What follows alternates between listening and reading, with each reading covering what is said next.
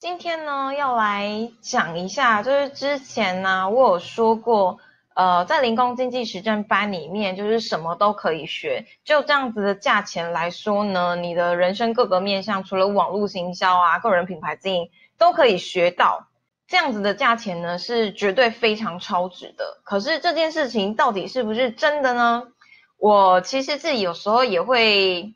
就是有些疑惑，因为我自己。也常常去参加不一样的课程嘛，像我今天也玩艺人公司的新书分享会，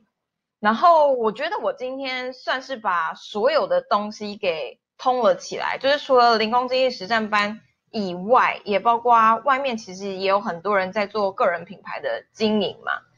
所以今天呢，我就是想要透过我零工经济实战班，然后参加今天畅玩艺人公司的新书分享，以及会后之后，其实我有跟一个很厉害的防重大哥聊了很多，做了一些交流之后的心得分享，跟大家讲说，是不是零工经济实战班真的像我之前说的，什么东西都可以学？如果你也跟我一样，觉得自己想要经营个人品牌，可是自己本身没有什么特别的专业。我今天也有就是请教于维畅老师，我也觉得他的回答非常的贴切。那今天就是跟大家做这两个问题的分享。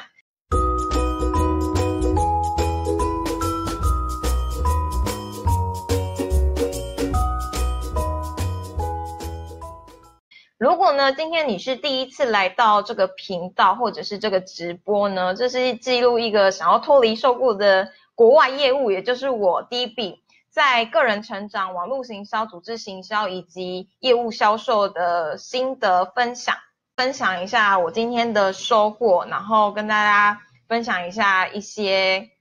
我在个人品牌经营路上的故事。就是今天很开心去参加这个新书分享嘛，虽然我觉得我问的问题还蛮蠢，因为我去到那边之后，我就发现大家好像都大有来头。然后每个人感觉资历都很深厚，感觉都是已经有专业的人。可是呢，我就一直很好奇一个问题，就是很多人都会觉得个人品牌经营，你本身背后应该要有很强大的 background 跟专业知识，可以给别人价值。那我自己本身就是一个没有太大专业的人啊，那我到底能不能透过个人品牌的经营，帮助自己奠定更多的价值之外，也可以就是赚取额外的收入呢？所以我今天就勇敢的举了手，然后就问那个余伟畅老师说：“那如果是一个没有专业的人想要经营个人品牌，你会给他怎样子的建议呢？”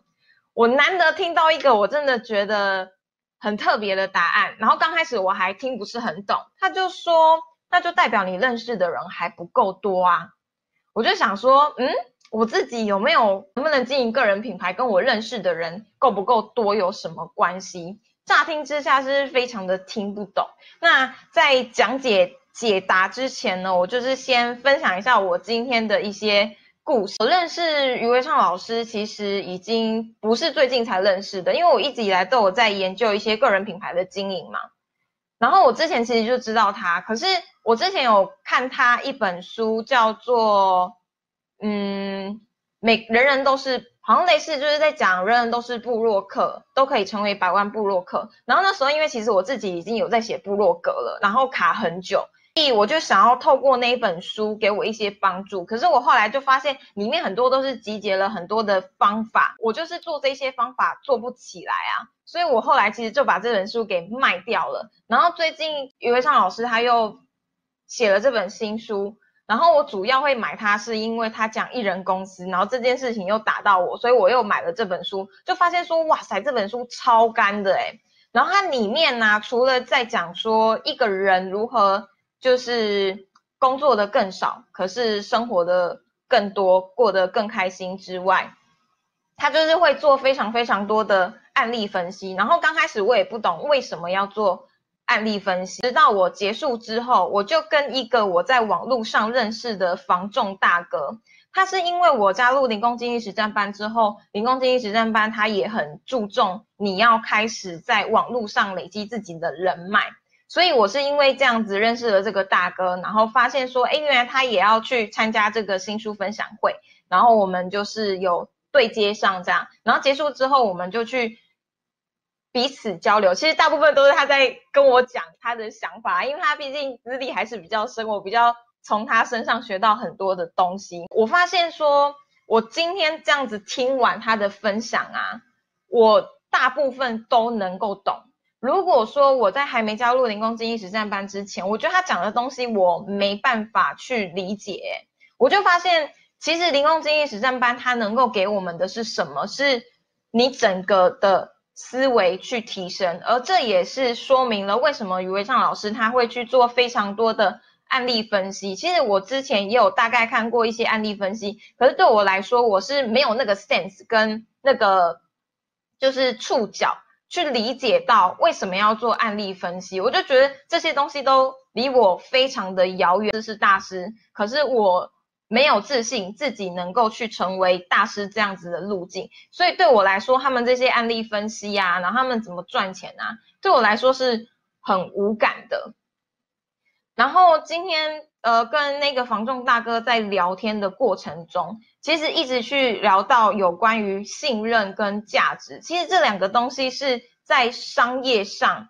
很无形的一个东西，可是却会非常非常影响到到底你有没有办法在这个商业模式里。去赚到金钱，尤其是为什么你要经营个人品牌？其实我最刚开始会想要开始经营个人品牌，除了我自己本身就是喜欢个人成长，想要做分享之外，另外一个也是希望可以透过网络去呃赚取更多的金钱，帮助我脱离受雇。所以基本上我就是学习了很多的方法，可是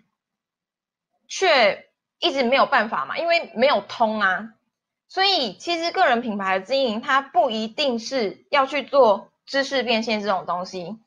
那个大哥他就跟我分享到，他其实做个人品牌的经营，他并不是直接的想要去做变现，而是可以减少掉沟通的成本。就是相较于一个完全没有做个人品牌的人，如果他今天有做个人品牌，然后房仲业他也是非常的吃信任感嘛。如果一个陌生的客户知道了这个大哥他是有个人品牌的，然后他一直以来有在看他的文章，或者是不用一直以来有在看，他就只要要成交的时候，他上去看了一下，其实那个信任感就会建立起来，而那个信任感建立起来是因为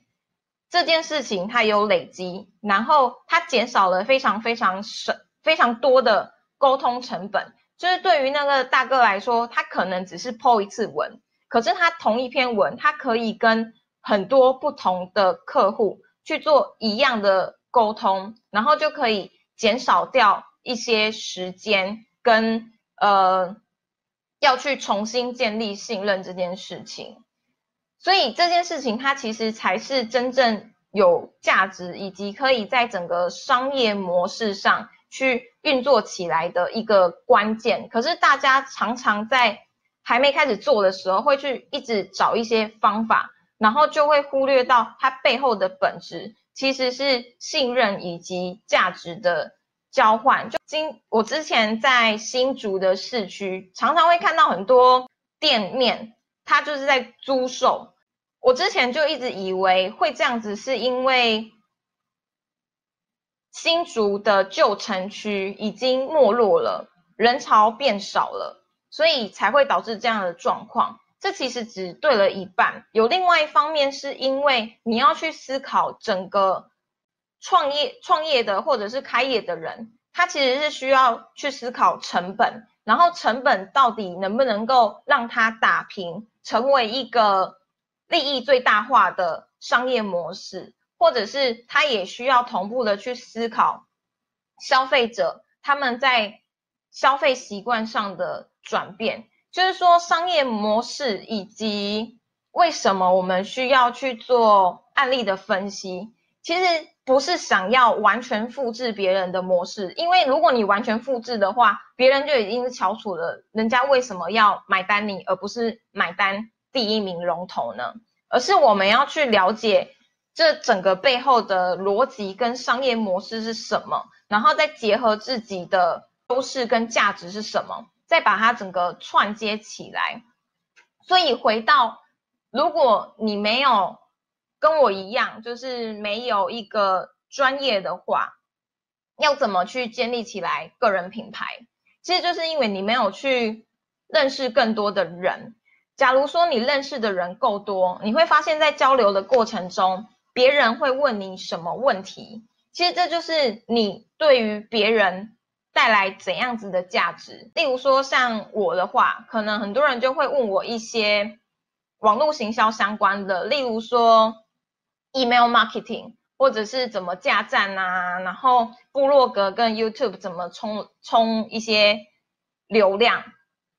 当大家都开始在问我这个问题的时候，我就会确确实实的发现说。原来对别人来说，我在这个领域上是有价值的。于月畅老师他今天才会这样子回答我，我就觉得还蛮妙的。因为我之前在写部落格的时候啊，就常常会去看很多的文章嘛，他就会说你要做一些 TA 的设定啊，然后要思考自己的强项啊。可是我还是非常的卡。我发现就是在于这件事情，就是你到底有没有去跟别人做交流，以及你的。思维商业思维有没有被开启？然后看到一个店面是出租的，你看到的只是表面上它不赚钱，还是你知道了整体大环境网络带来消费者习惯的改变？这整个其实是一个回圈，然后整个是一个策略。所以回到最刚开始开头的问题，就是。零工经济实战班，它是不是真的可以什么都教？你只要买这样子的一个课程，就可以解决所有的问题？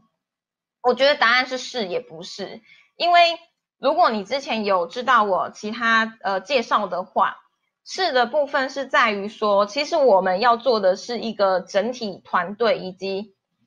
做组织行销的革命。所以在这个团队里面呢，我们注重的不是单单只有销售以及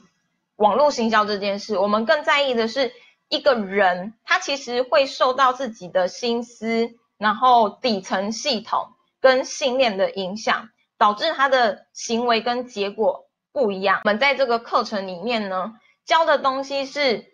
整体的。是用一个人来看待的，不是单单就只有教一些网络行销啊，或者是话术的技巧。可是不是的地方是，我一直觉得很好奇的是，我其实还是会去做其他的 survey，就是像我今天去参加这个新书分享会，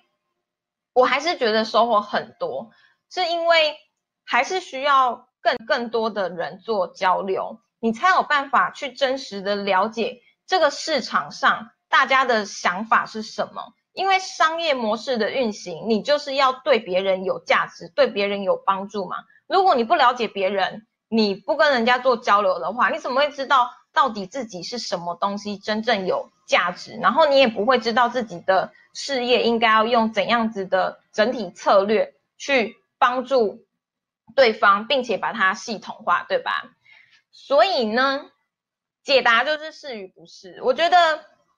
不管做了什么啦，零工经济实战班它只是帮我开了一个头，然后帮我更加了解整个商业模式，帮我提升那个 sense，就跟有钱人其实跟穷人的差异就只是一个思维。我现在的思维最大的改变在于，我从本来是一个消费者的角度来看创业家。